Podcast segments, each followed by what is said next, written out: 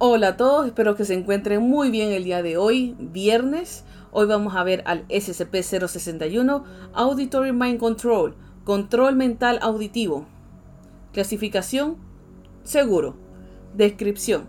SCP-061 es un programa computacional acústico desarrollado por investigadores de SCP bajo el intento de producir contramedidas exitosas ante programas similares siendo desarrollados por gobiernos e individuos alrededor del mundo. Inspirados en la investigación de Not authorized. el comando SCP observó tanto el potencial como el daño en la habilidad de controlar las funciones cerebrales de ciertos seres humanos.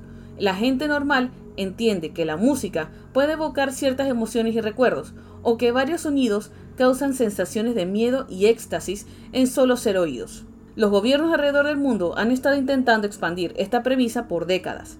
Los investigadores de SCP-061 son los primeros en evocar respuestas en actividades mentales mayores. Las zonas cerebrales afectadas por SCP-061 difieren de aquellos estimulados por Not authorized. o por mensajes subliminales.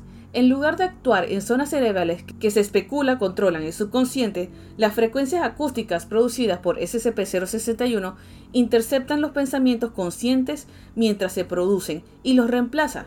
En lugar de sugestionar, el centro del oído humano bisecta la mente pensante consciente del lóbulo frontal con el control motor del homúnculo cortical del cerebro. Un ritmo base convence al resto del cerebro de que la mente consciente está dormida y efectivamente detiene el pensamiento consciente de continuar con el resto del cerebro. En retorno, el lóbulo frontal experimenta una pausa que se asemeja a los efectos psicológicos de la anestesia. Los códigos acústicos desarrollados por SCP-061 son interpretados por los centros motores del cerebro como instrucciones conscientes y el sujeto, en respuesta, actúa acorde a ellos. Los sujetos normalmente adoptan una expresión facial en blanco, mientras están bajo la influencia de SCP-061. Ellos no responderán a intentos de conversación y no expresan deseos, como el hambre o interés en actividades sexuales. Aunque todos los comandos son seguidos sin preguntar, los efectos del control mental auditivo cesan una vez el sujeto ya no sea capaz de oír el programa. Muchos sujetos de prueba reportanse incapaces de recordar las acciones que realizaron bajo el efecto del control mental, pero unos pocos han experimentado el efecto de mirar impotentes, mientras su cuerpo actuaba en contra a su voluntad.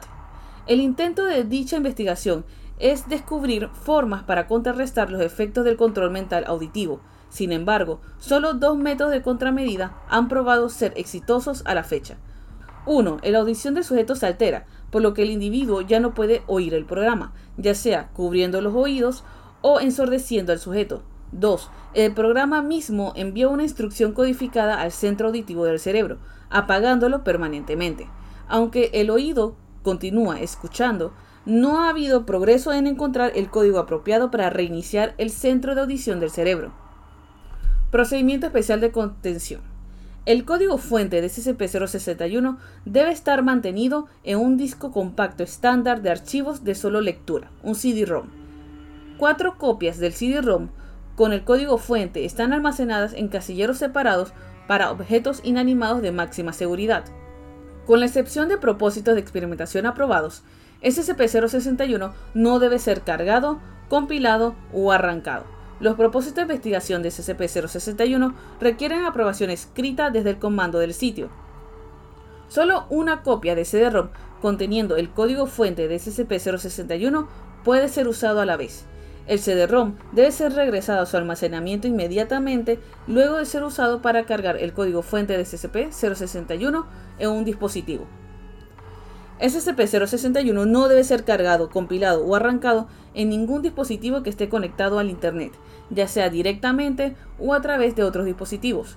SCP-061 no debe ser cargado, compilado o arrancado en ningún dispositivo que permita físicamente conectividad inalámbrica, sin importar el tipo de conectividad en uso. Con el objeto de realizar experimentos aprobados, SCP-061 debe ser cargado, compilado y arrancado en una red de área local, LAN, consistente en no más de tres dispositivos más periféricos. Ningún dispositivo debe ser desconectado de la red LAN durante la experimentación. Luego de concluir el experimento, todos los dispositivos dentro de la red LAN deben ser inmediatamente formateados.